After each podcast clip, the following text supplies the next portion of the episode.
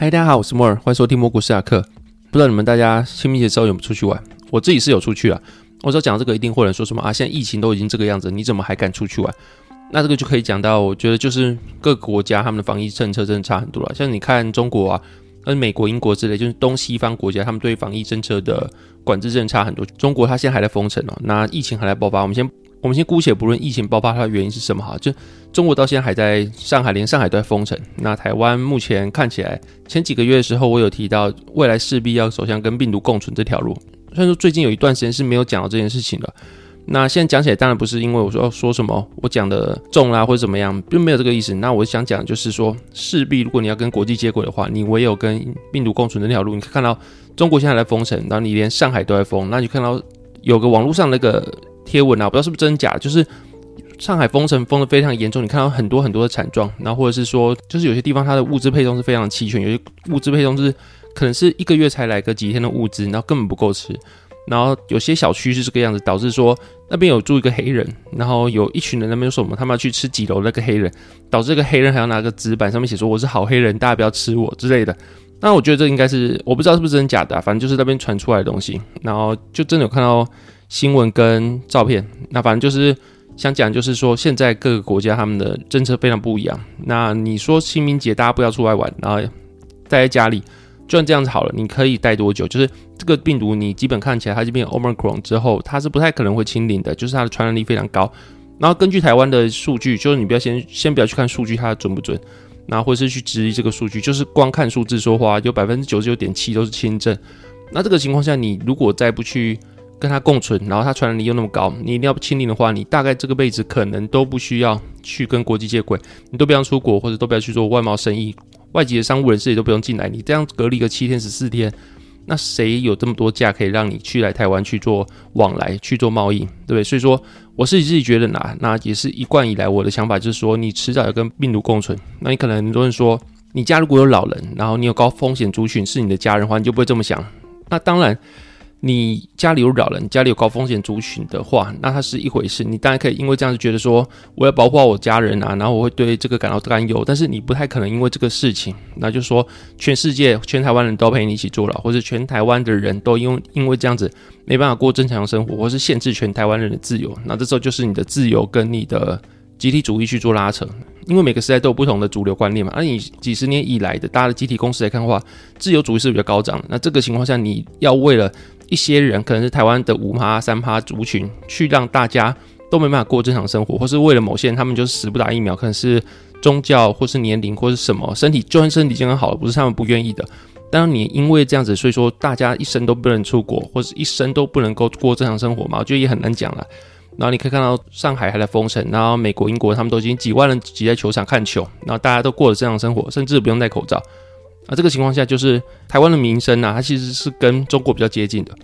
就是你看台湾最近可能是从一百例啊、两百例到最近最高礼拜五的时候大概是三百多例，大家都已经开始恐慌了。然后甚至有人说前几天那波下杀就是因为疫情爆发，大家恐慌。然后你会觉得说疫情下杀导致股票崩盘这件事情，感觉是两年前、一年前的事情，然后就觉得是一个很累个的反应啊。反正就是不要再因为疫情。爆发这件事情导致你去卖掉手中持股，因为这个这事情是迟早的。你只要要跟病毒共存，你就接受未来的可能是每天要三五百例，甚至可能每天破千例都是有可能。这不是唱衰台湾，那就是如果轻症低的话，大家就保护好自己，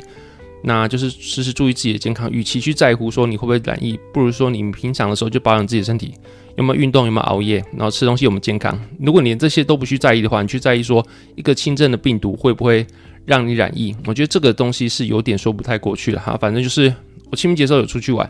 那不止我，其实台湾很多很多的人口都在跨境流动。那这种东西你看到就是它已经这样流动了，那你要去避免病毒去把它清零，其实不太可能，因为大家都已经传播成这个样子。我自己认为这势必是未来是你只能做到跟病毒共存的。反正就是讲大概是这样子。那我觉得是去很多地方玩嘛。那光是食物，我就吃到了各个县市不同的同种食物，就像是米糕，台南的米糕就跟台中米糕差很多。然后台南的话，我是吃一间叫西乐米糕，它在中西区。然后它是据传是王建民小时候在吃的，也是他最爱的米糕，它上面自己写的。那我自己是蛮喜欢这些米糕，就是也跟大家推荐一下。它的台南的米糕成分大概就是鱼松，然后他们会有腌的，然后是凉的小黄瓜跟肥肉燥。然后台湾的台南肉燥大家都知道，就是偏甜的那一种。那其实你看每个城市它的饮食文化是有差异的，就像台中我去吃的米糕是王塔米糕，它就可能只有肥的咸猪肉、干贝跟香菇。那他们的肉燥当然是比台南的还要重口味，甚至加一点蒜，然后是咸的，非常咸。然后中部米糕他们是有点像当阿咪哥一样，就是它是有放在一个铁铁网铁杯嘛，铁杯里面，然后你拿出来倒出来的时候，它是一个立体形状。然后它呢就有点像是油饭，或是有点像是饭，然后它就是用一碗盛给你，上面就是撒满了我刚刚讲的鱼松，然后小黄瓜或是肉燥，就大概这个样子。那每个地方的东西，就算它的名字是一样，但吃起来其实味道是非常差非常多的。那不止米糕啦，这就只是因为我这次去各地玩，台中、台南有吃到米糕。那其实你看各个地方他们饮食习惯也差非常多，比如说有些地方的人，我去跟他聊天，然后他讲到有些地方是吃青蛙，他们是感到非常惊讶一件事情，或是大家会称为田鸡。可是对某些地方来说，它是非常正常一件事情，或是你在小吃摊就会看到很多很多的青蛙被放在摊位上贩售，就像是猪肉、牛肉，或是鳝鱼意面。你有看过鳝鱼意面的橱窗的话，你就看到很多很多鳝鱼意面的鱼肉，它就放在上面去现场贩售，它就是红的那种。你很少看到鱼肉会是红的，就是红血的鱼肉。然后鳝鱼就是一种，如果你有兴趣的话，或者你有机会在嘉义摊的话，你看到非常多的鳝鱼意面的摊位，它就是真的是把鳝鱼切片，然后就放在摊位上去做贩售。那有些人会对其他的。地区吃青蛙、田鸡，甚至鳝鱼感到惊讶。鳝鱼可能还好，就青蛙这件事情可能会让很多人感到惊讶。但其实你想想，很多地方它其实也吃蛇，像台北也吃蛇，或者某些地方它都有自己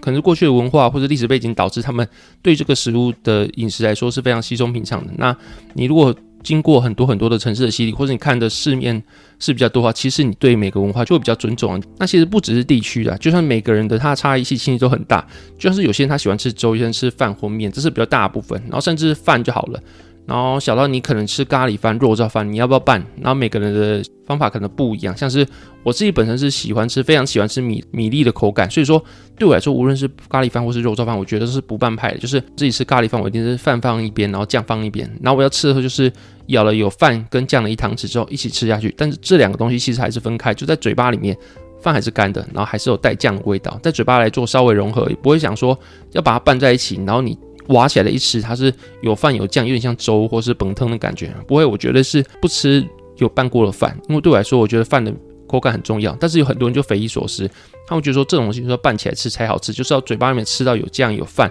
然后融为一体的感觉。所以说每个人都是不一样。那这种东西就真的是尊重嘛？我觉得其实各个地区文化或者是个人喜好，那其实只要不涉及到法律层面或道德层面问题，基本上你都可以去尊重。甚至有些事情涉及到道德层面问题，它其实道德是地区性的。那有时候你因为道德事情去限制某人做什么事情，其实也很奇怪。像道德它其实是会变化，像是以前的人可能缠小脚才是道德被允许的行为，但其实你现在缠小脚是道德不允许的。但这件事情它本质可能都一样，就是强迫一个女生去做一些会使她痛苦的事情。但是道德是会随时间变化，以前可以的事情可能现在不行。那所以说道德它其实也不是一个非常能够拿来去限制别人的事情了。那接下来聊市场话题。首先，我先跟大家讲一下我目前持股就是两个，一个就是纳斯达克一百指数，另外一个就是台积电。那我可能一开始买台积电的用意，只是因为我觉得它是个成人之股，那加上它是先进制程，我觉得它有护城河还有技术保护的情况下，在我对于台湾的台股的未来市况不太明确的情况下，我买这个东西，我认为它可以保护到我的持股，它可能下跌会比较少，甚至还会因为在它的护城河还有它的先进制程、它的技术领先的方面，还有全职股的方面，它可能会在下跌的盘势中。会有一定的支撑，我一开始这么想，但目前来说，台台积电可能跌的跟大便一样。从一开始可能最高到六百八，然后现在收盘价今天是四月八号，是来到五百七十一、五百六十七，然后期货是五百七十一，我是买期货，反正就是有十几八块二十八跌幅，然后这就跟我开始想完全不一样。但有些情况下，你买进的预期跟后面它发生事情完全不一样，是其实会让你怀疑人生。因为我买台积电就是因为要求稳，然后我会觉得说不要赚那么多没关系，但是它可以提供我还不错的支撑。但其实你看到在美股 AD 啊或者台湾的市场上，台积电完全都是没有支撑，它可能表现的比大盘还要差，那是出乎了意料情况下。那但其实我最近因为这个情况也是蛮困扰，就是你确实会因为股价下跌而影响到你的心情。那最近听股来的时候，他有讲一句话，就是。特斯拉在今年的时候经历了两到三次二十帕以上的修正，但其他基本面没有变过。那现在它上涨很漂亮的时候，大家说它多好，或是它未来的展望多漂亮。可是它下跌的时候，其实大家也把它讲跟屎一样。但一路以来它的基本面是没有变过的。那当然你不知道台积电未来会怎么样，因为现在去预期未来的话，都只是一个猜测。但对我来说，台积电是没有变过的。但有些人会说营收是一个落后指标，然后可能是股价是反映未来情况，但是。这个情况在长期来说是对的，就是长期来说的话，股价都是 predict 六个月以后或是到一年它的未来的展望。但是对于短期来说的话，我觉得说短期的营收你很难去把它当成一个落后指标或是什么样情况，因为今天四月八号台积电开出来的财报还是很漂亮，还是打败预期的。然后你因为它的股价表现不好，所以你就说它是个落后指标，它未来展望不好，其实很难说。如果它未来展望不好的话，其实台积电。已经大概在五百五到六百八这个区间，大概快两年的时间盘整了。那它六百八的时候，它或它六百六时候，大家把它捧跟神一样，会觉得它的未来不可限量。然后可能它现在的时候，就算它财报再好的时候，你也把它批评跟屎一样。那我觉得这就是用股价说故事的。那股价跌的时候，大家都说跌；然后股价涨的时候，大家都说它好，这是大家都会。但是要怎么样去维持自己的信仰，然后去不断检验，在下跌的时候，你要去不断检验你的思想或是你的理论有没有错误。那如果没有的话，其实是可以支撑你的信心的。那我觉得我现在是在做这样的事情了。台积电它的基本面一直没变过，对我来说啦，我会觉得说台积电它其实现在是被低估，但这是我自己的感觉。那当然纳斯达克我觉得它是被低估，所以说我买这两只我认为是被低估的标的，目前来说是跌跟屎一样。但是说有些机构他们是对台积电感到比较悲观，或者说整个半导体产业，他们会觉得说半导体的供应链非常混乱的关系，加上很多市场他们都开始自己做半导体或自己生产。然后过去台积电动能可能是它持续的 big consensus，但是如果说台积电它某天的财报可能没办法打败市场预期的话，它可能就没有它的动能存在。但目前来说的话，今天开出来的财报还是打败市场预期。然后对我来说，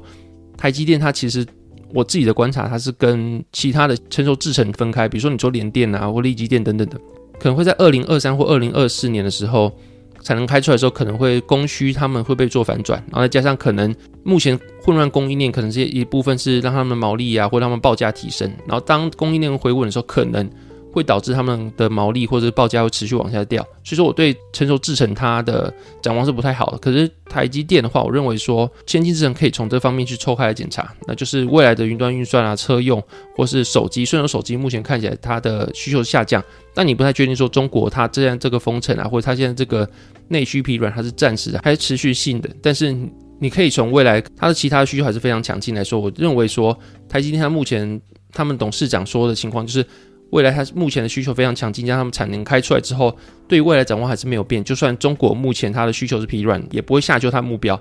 我认为这个方面其实还是可以去做观察。那我自己还是对台积电蛮有信心的。那有信心不代表它说未来一定会涨，那还是要看市场检验。但目前我自己是持续持有台积电的。那还有纳斯达克一百，就给大家参考。反正这两只标的现在都非常烂，我觉得喊出来也没关系，反正它都已经在地板了，那就不是一个看涨说涨情形。那另外的话，就是很多人提到说，最近三月底的时候，有一波美国两年的公债跟十年公债折利率倒挂的事情。然后，因为大家非常在意这个事情的原因，是因为过去只要两年期跟十年期公债的折利率倒挂，那在三年内一定会引起衰退。所以说，你可以说这个现象，它去预测 recession 的几率是百分之百。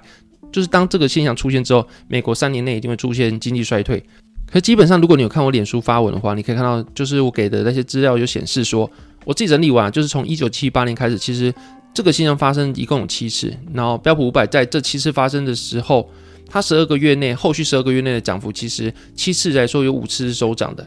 那重点你就可以发现到，就是就算倒挂这个事情是存在好了，而它也是百分之百去预测到后续的衰退。但根据这些资料整理内容，它并不是一个很好的卖出信号。因为从直利率发生倒挂这个现象到真正出现衰退来说，就是平均它大概间隔了大概十六到十八个月，那范围其实从六到二十四个月都有。就是说，当它出现倒挂这个现象好了，你还是不知道说它什么时候会出现衰退。那这其中六个月就是最短那一次，就是二零一九年倒挂，那二零二零年就是武汉肺炎发生。但其实它是一个事件型的因素，你很难说殖利率倒挂，然后出现武汉肺炎，它是不是可以预测到武汉肺炎出现？其实基本上是不可能的。所以说，如果说殖利率倒挂，然后后面没有武汉肺炎出生的话，它会不会发生衰退？其实现在没有人知道。然后过去也有很多很多经济学家会去分析说，如果说武汉肺炎没有出现的话，它可能是历史上第一次。这利率出现倒挂，但没有出现衰退现象，因为那时候的情况看起来是不会出现衰退的。那如果说你出现倒挂就卖掉，像我刚讲一样，就是倒挂它可能是一个非常好的 predict 我后面的经济衰退现象。但是如果你在倒挂就卖掉了，然后就是我刚才讲一样，它很难去预测说什么时候会出现衰退。所以说，如果你倒挂就卖掉的话，会发生什么现象？然后像我脸书分享一样，如果你在一九八八年的十二月二十四号收利率倒挂的时候，你就把它持股全部卖掉好了。那你就错过后续标普五百它后面的三十四趴的涨幅，